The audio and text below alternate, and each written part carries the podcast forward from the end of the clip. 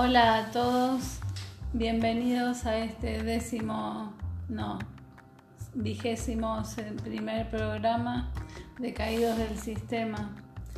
Hoy queremos compartir la importancia de la salud mental en tiempos de pandemia.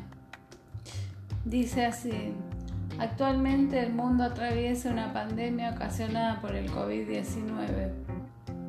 Según el director general de la Organización Mundial de la Salud, sus efectos en la salud mental están siendo sumamente preocupantes a causa del aislamiento social, el miedo al contagio y el fallecimiento de familiares se ven agravados por la angustia que genera la pérdida de ingresos. Esto se evidencia con el incremento de síntomas de depresión, ansiedad y estrés en el personal de salud, como la población en general. Por lo tanto, más allá del riesgo médico, la pandemia ha causado un enorme impacto psicológico y social.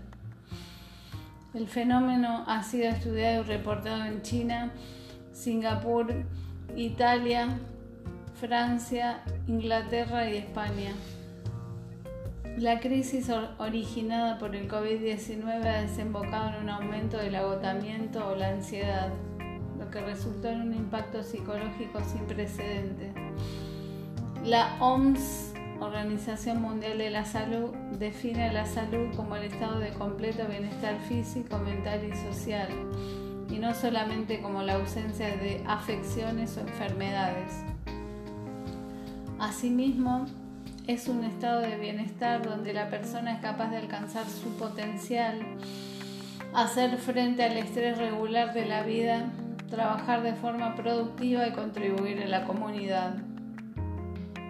Por su parte, la depresión, la ansiedad y el estrés son los mayores problemas de salud mental que causan discapacidad a nivel global. Todos podemos padecer en algún momento de ellos, por lo cual es importante reconocer algunos de los síntomas. Depresión. Pérdida de interés o placer, tristeza, sentimiento de culpa, baja autoestima, cambios en sueño o apetito, cansancio extremo y falta de concentración. Ello afecta el desempeño en el trabajo, la calidad del sueño, actividades rutinarias y productividad de la persona afectada. Luego tenemos la ansiedad, que son pensamientos de preocupación, tensión, incremento de presión arterial, respiración, pulso, sudoración, dificultad para deglutir, mareos y dolor de pecho. Es la respuesta del cuerpo a la percepción de peligro o amenaza, la cual está influenciada por las creencias, sentimientos y pensamientos del individuo.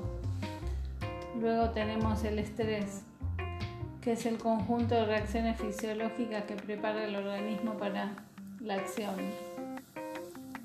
Un determinado grado de estrés estimula el organismo y permite que vuelva al estado inicial cuando el, el estímulo ha cesado. Sin embargo, el problema surge cuando se mantiene la presión y se entra en periodo de resistencia.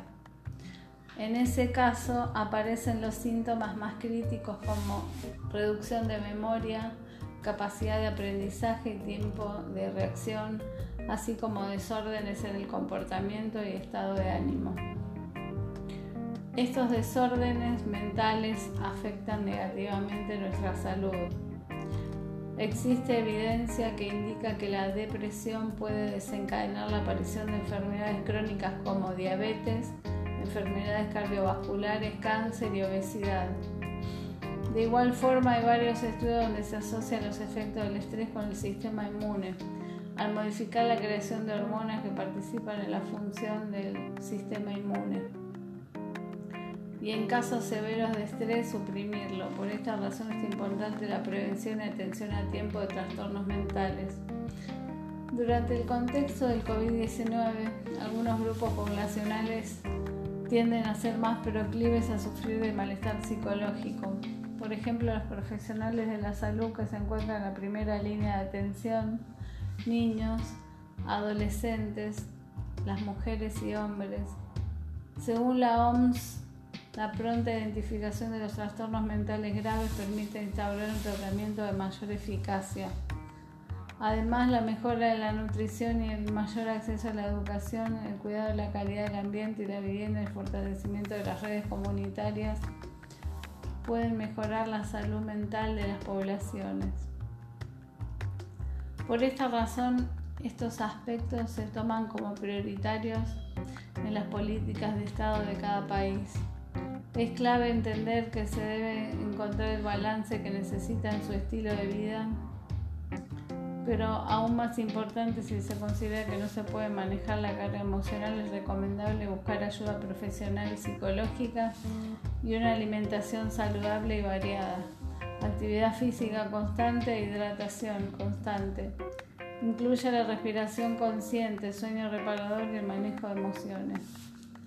Este artículo ha sido escrito por la ingeniera Carmen Cárdenas, coordinadora científica técnica de asuntos científicos y regulatorios de Teoma Global, junto con el doctor Jaime Yáñez, PhD, gerente corporativo. Ahora tenemos otro artículo relacionado con lo mismo que se llama Seguimiento longitudinal del impacto de la pandemia sobre la salud mental de los argentinos. Resumen. El objetivo de este estudio fue evaluar el impacto emocional de la pandemia por COVID-19 sobre la salud mental de la población argentina. Para ello se distribuyó una encuesta en la red social en tres momentos, entre el 22 y 25 de marzo de 2020, a los 12, 15 después de la primera evaluación a los 47, 51 días después. La misma se envió a través de las redes sociales. Un total de 3.833 personas respondieron la encuesta en los tres momentos. Se evaluaron los niveles de síntomas de ansiedad, depresión, afecto positivo y afecto negativo y diversos factores sociodemográficos. Los resultados mostraron cambios significativos entre los tres momentos. Sin embargo, los tamaños del efecto fueron pequeños. Se observaron incremento de los niveles de ansiedad, depresión y afecto negativo, así como una disminución del afecto positivo. La pandemia no parece afectar a todos por igual, siendo los más vulnerables los trabajadores esenciales, los jóvenes entre 18 y 25 años, las mujeres, aquellos que perciben un impacto significativo en sus ingresos, quienes tienen menos hijos, quienes tienen estudios secundarios o menores y quienes no consumen mayor cantidad de noticias desde el inicio. Los hallazgos sugieren que el sostenimiento de la pandemia en el tiempo podría tener un efecto mayor en la salud mental a largo plazo. Salud, ciencia y creencias en tiempos de pandemia. Ciencia y religión se constituyeron en la modernidad como dos visiones opuestas. El método racional contra las creencias sin base científica, la razón contra la fe fueron bandos enfrentados que se consolidaron en el siglo XIX y cuyas polémicas atravesaron el siglo XX. ¿Qué quedan estos viejos clivajes en la pandemia de 2020 que ha venido a asumirnos en mundos aún más inciertos? ¿Cómo se piensa en la salud y el bienestar de las instituciones religiosas? ¿Cuáles son los canales de comunicación entre iglesia y Estado? Nos quedamos ahí pensando. Este artículo es copia fiel del publicado en la revista Nueva Sociedad número 291, enero-febrero de 2021, ICBN, ICSN 02513552 www.nuso.org. Bueno, hasta acá este pequeño programa de hoy. Em, ¿Qué les puedo decir? Que hay que tener paciencia con frente este encierro que vivimos y frente a esa locura. Otra no nos queda que ser pacientes. Y bueno, ya, ya terminará en algún momento. Bueno, espero que les sirva de algo este artículo de hoy y hasta la próxima.